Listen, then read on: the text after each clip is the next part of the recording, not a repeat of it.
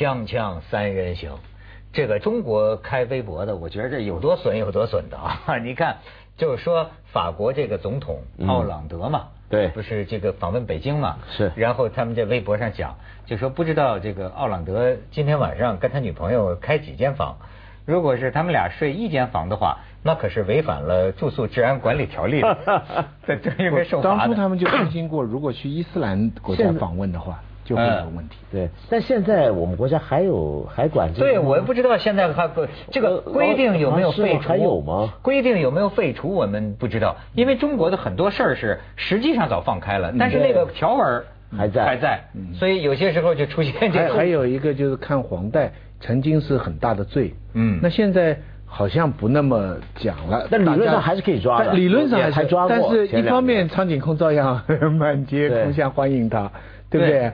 就是，但是法法律应该没改吧？治安条例应该没改吧？所以这种情况的并存，有时候就会造成什么呢？说你错你就错，不错也错，对是吧？这这是这好，这法律呢，这种法，这种就是在香港我们叫这种法叫恶法，就政府手上掌握很多法律工具。嗯那这个平常的大家都觉得这个法已经没用了，早就过时了，也没人管了。但他说要用，他就能用。这比较可怕，嗯这比较可怕所以说，有一个经济学家在北京跟我讲过，他就说中国是什么，在某些领域啊，叫做立法过严。中国的法律其实是全世界比较严的很多个法律，它立法过严，执法过滥，最后造成呢违法普遍。就全中国人民，你要较真儿，真正说不违法的没几个。就严法宽刑嘛。哎现在对讲过。对对，当然这是嗯题外话。我要说的是什么？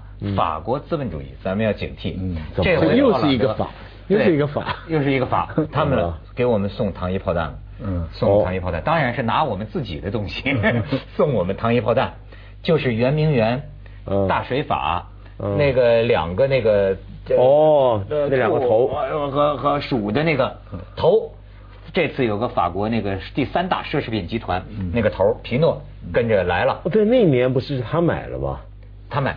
对你知道是这个几年的我记得呃，中国有一个商人坏了规矩，但是他说他是为了爱国，嗯对吧？但是实际上我知道古董厦门那个嘛讨厌死这个人了，就是你坏了规规矩啊，就是说他在法国，嗯。佳士得拍卖，中国抗议，佳士得还是要拍卖，于是他就去举嘛，嗯。举了以后他不就他不给他不给钱，哎，当时被誉为爱国义举嘛，后来就被这个皮诺买了，这个皮诺本人也是佳士得的大股东，嗯，哎，所以你说这个里边有什么关系呢？有有些人说这是黄鼠狼给鸡拜年，没安好 心但是我觉得也不能这么说啊。简单的说法是为了扩大他这个集团的生意，他们这 GUCCI 啊，都都是他们的牌子嘛。嗯。因为中国现在在世界上消费品的这个这个占有奢侈量越来越品第一大但是 GUCCI，奢侈品。但是呢又危险了，嗯。因为 GUCCI 呢已经就是说不就是不停止原来在中要扩张门很多分店门店的这个计划，嗯。嗯而且奢侈品在中国大幅度萎缩，对。这是因为中国现在的这个反贪。反贪反腐，弄的这个奢侈品呢，哎，他是不是因为这个给中国送点礼呢？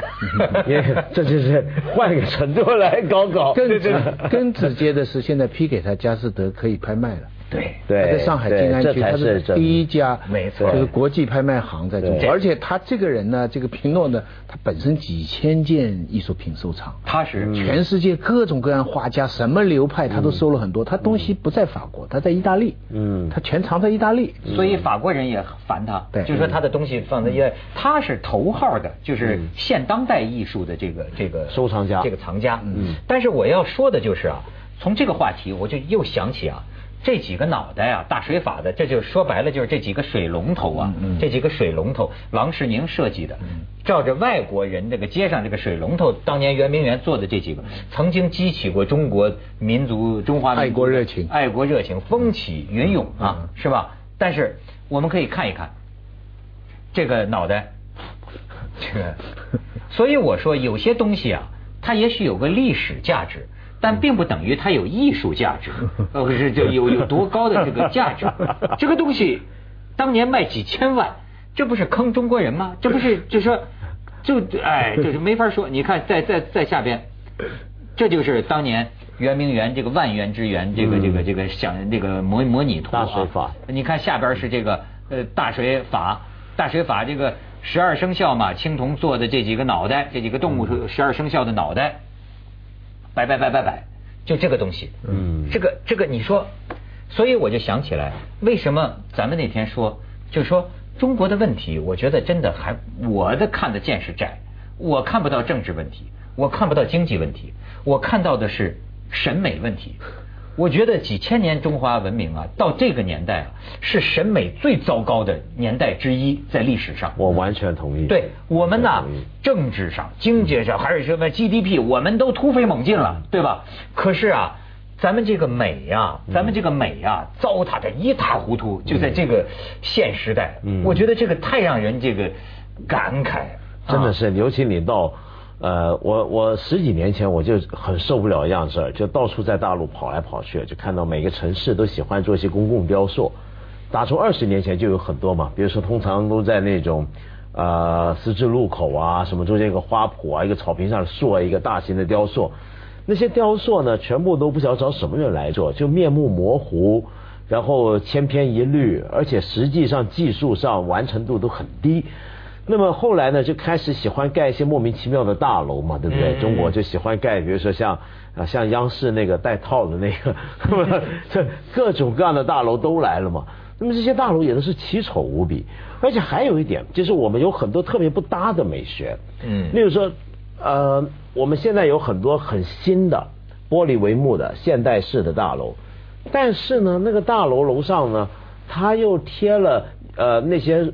找一些领导，找些名人题字，那那个一个字呢，一个方块字呢，有几层楼那么高，就叠下来，你你其实特别不适合，特别不搭配，就整个美学是错乱的。没错，其实你要说，咱们说，可能有些观众听不明白，说什么叫中国的美学？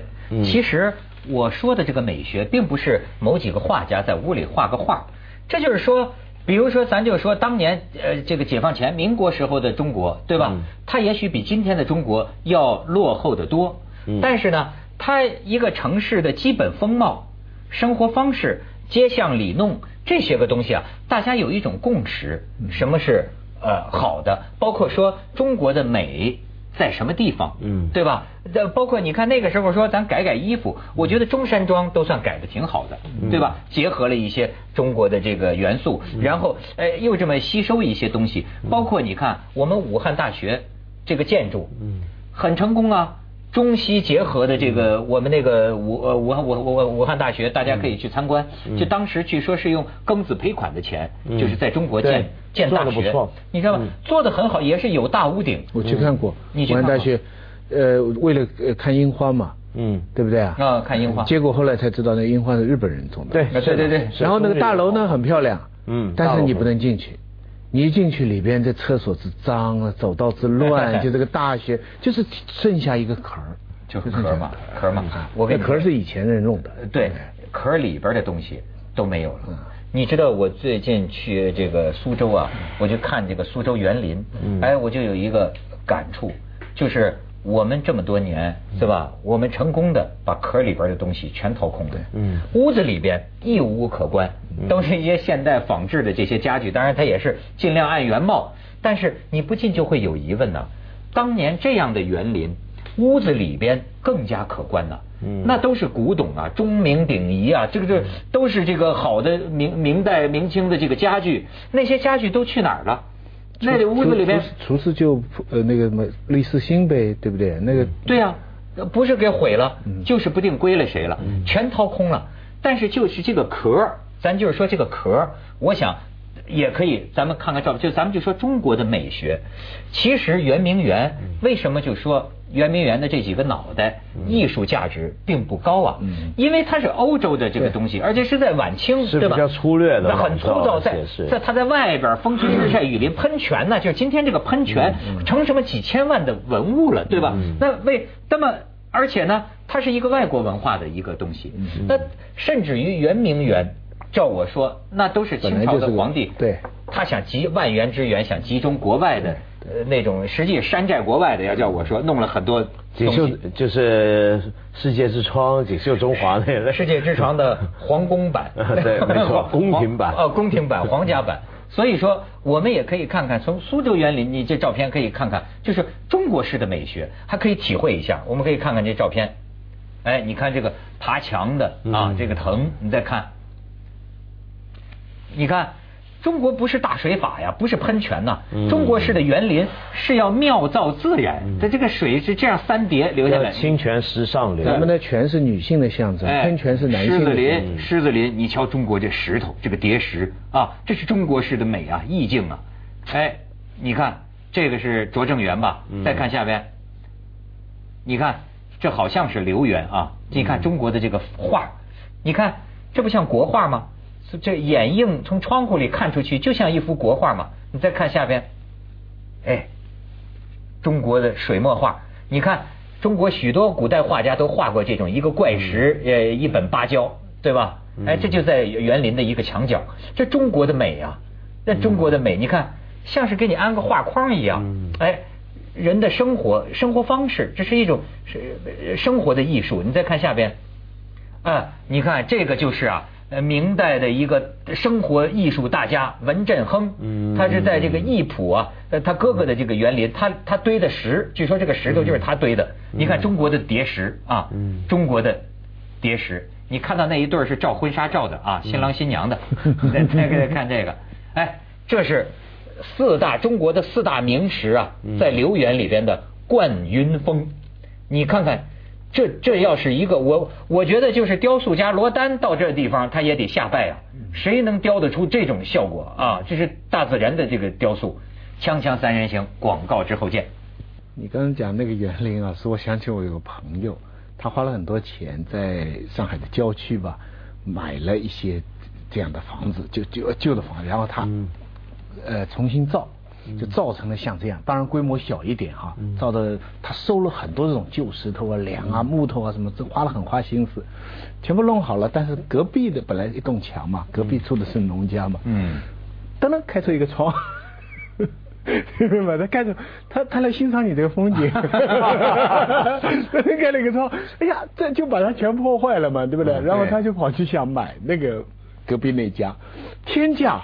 嗯，就是你完全买不起的，所以我说这个窗开的真好，就给你们这些复古梦啊打进一个现实的一个眼睛，现实照进梦想。然后吧，这边你要什么弹弹吹吹笛子，想要欣赏一下开一个 party 的时候，那边噼啪炒菜啊，还是哭啊什么的。对，但其实中国象征意义。以前的这种生活空间的这种审美很多样，你就算说不是这种文人园林。对。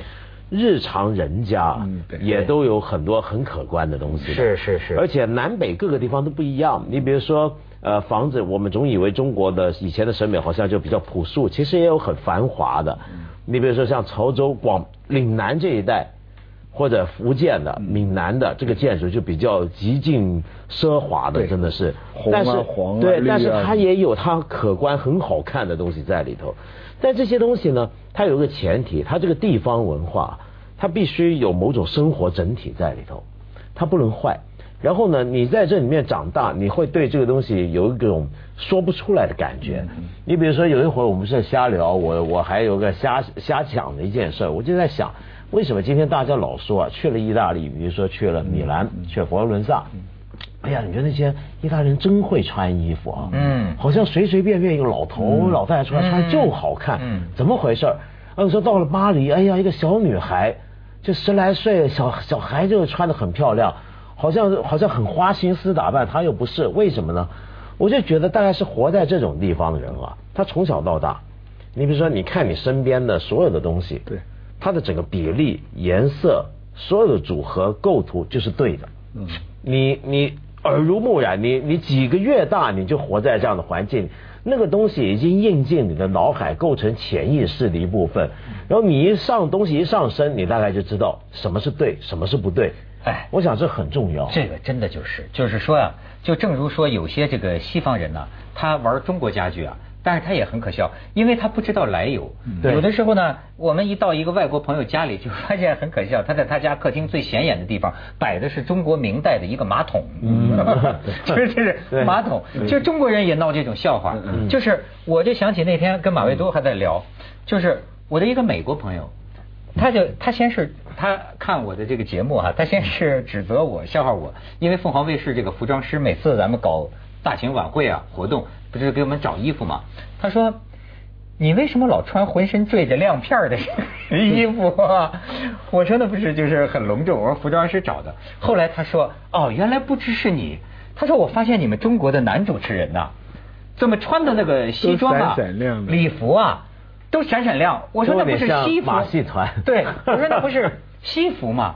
他说啊，这个礼服啊，在我们呃英美人、英国外国人，那就是我们的正式的一个制服礼服。他说你就是我们总统就就职，你看看，他说就是奥斯卡颁奖礼，你看看那些明星，他最郑重的就是一个黑的呀黑的，礼服。踢踢死兔嘛对呀，最呃维也纳交响音乐会，你们礼服该是什么样也就是也有什么样。好几种，有 black tie、white tie，对对对。然后这个有这个这个 jacket 是燕尾服。smoking 的 jacket 还是好几种，但是都是什么场合什么规矩，就非常正常。它就是黑的嘛这样的，对它就是黑的嘛。闪闪发亮。然后他说你们中国的男主持人 穿的那个衣服，哎，这就让我想到啊，我们开头是崇洋媚外，崇洋媚外了，现在我们爆发了哈，我们还觉得不够，于是我们又要在崇洋媚外上面呢，给自个儿脸上贴金。就形成了我们现在这种着装风格。我说的意思就是从着装啊说到现在的城市面貌。你就恨不得往脸上贴金呢。这是你看，又是高楼大厦，甚至是西方第一流的设计师到我们这儿来展示吧，一切都是为了牛牛，哈家往上贴金，往你的衣恨呢衣服上贴金。你看穿的那叫一个恶俗啊，包括这光说男主持人，还有女主持人，但是你真没办法。那也没办法，那是没办法其实，在某种程度上也是世界格局的一个变化造成，很不公平。因为过去两三百年哈、人家占了优势，他的文化在往外扩张，所以你现在回头看两百年前的他们的的电就是电影写两百年前的，他那个服装跟今天差的不太多。嗯原因是他把他的几百年的服装推广出去了。而我们呢，自己给自己给全断了。我这次上海那个呃那个杨辉松还说呢，他说西方知识分子啊，数百年都那么个形象，都那么个形象。可中国知识分子过去一百年，别的不说，光穿衣服就五花八门的变。嗯嗯，对不对？从从 从秋瑾那么个时代，到五四那个时代，到五十年代那个范儿，到现在，你你你觉得就是说失范儿，就是师范范，是对是，对不对？我你们不是讲一个范儿吗？我们把那个儿去掉以后，就是就是这个失掉了自己的范儿然后就无所适从。但是这个背后实际上就是被现代化、被西方中心这个主义给驱赶的。我们其实从我们跟伊斯兰又不一样，伊斯兰他就坚持自己的那个对，他就他那个，我跟不上我就跟你跟你炸，对不对？我就跟你讲，中国人又愿意他学，嗯也不单是中国，我跟你讲，全世界在街上穿西服最多的城市是东京。日本，但是满地铁都是穿西服的人我正要跟你说，为什么日本人的西装我们都挺爱穿呢？因为这个我发现穿衣服啊，很重要的一个 一个标准是什么呢？合身儿嗯你看日本人穿的西装，他适合他的小矮个儿，都很合身啊，而且干净。他们自己做，我们是周身做周身名牌儿牌子很好的对中国这周身名牌这大街上这个，你你瞅瞅，你穿的就你你你不是人家，你知道吗对？咱们去一下广告嗯，锵锵三人行广告之后见。而且我觉得日本他们呃虽然非常西化，但是他们还是坚持了自己的一种审美文化在里面嗯，所以他们设计的很多就算是很西式的衣服。或者是很多日常生活用品，比如说举个例子，现在全球爆红，中国大陆我们这也很多年轻人喜欢像无印良品，嗯那都西化的，嗯但你总感觉那有种日本味儿对不对？对那个日清淡对，那个日本味儿是什么呢？我想，也许就是今天我们在中国要找回所谓自己的生活方式、审美方向，那个中国味儿是什么？对这个东西我们弄丢了。而且我觉得还有一点很重要，就过去中国的，其实中国向来啊，从古至今到今天为止，官员。都是很重要的，掌握了你文化面目的一个群体。今天中国，比如说我们到什么地方，你都知道，看到这个城市为什么搞这个样，是因为他一把手爱什么。对。然后这个城市为什么老盖那个呢？他一把手爱这个，对不对？老听地方上这么讲。有的电视台啊，你看那个女主持人长得几乎都一个样，你就知道台长喜欢这样。台长喜欢这样嘛？但是问题是呢，今天我们的官员呢，跟过去的中国官员有个非常不一样的地方。过去的中国官员考科举出来的，起码懂得什么叫好字，一手好字，嗯，起码会写诗，能看文章，就那个基本的艺术素养，你你过当然说我们过去的考试很荒谬怎么样？但那个基本的艺术素养，在官员群体里面是有保证。总之是西南联大的底子。对，但今天呢就不一定。那今天呢，我们很多西北插队的，对我们今天的干部是有这个掌握文化面目的权利，但没有相应的这种文化水平来支撑。我跟你说，我我认为啊，就是真正有文化水平的，或者说我们缺的，还不在于他真多么有修养。官员并不见得要求这个啊，但是呢。中华民族，我认为啊，失掉了谦虚，就是这个。你现在出去看啊，嗯，就这个说话呀，都是高声大嗓门，没谁觉得自个儿错了，谁都觉得自个儿是导师，你得听我的。哎呦，我现在见的无比自信的人多了，嗯，可是我觉得，越有文化的人是不是应该越谦卑才对？因为你知道天高地厚啊，你知道请教啊。你知道你接着下来为您播出《西安楼观文明启示录》。人只要有这个谦虚向。